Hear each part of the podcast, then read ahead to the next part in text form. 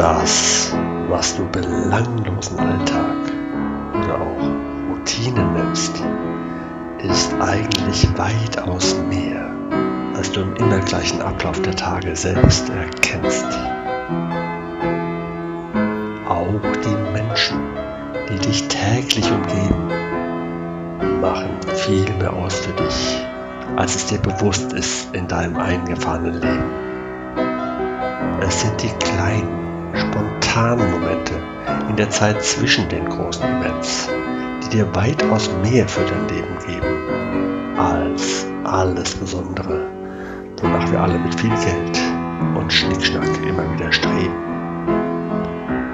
Denn wahres Glück fühlst du nicht, wenn du alles bekommst, was du haben willst, sondern wenn du das bewusst genießen kannst, dass du schon alles hast. Versuche mal nicht, wie sonst deine Perspektive durch fixe Standpunkte zu beschränken. Dann kannst auch du endlich deinen Blick auf die Tiefe und Breite eines jeden Momentes lenken. Öffne die Augen, sehe die Welt fortan mit allen Sinnen. Damit wirst du Wertschätzung, neue Energie und Zuversicht gewinnen.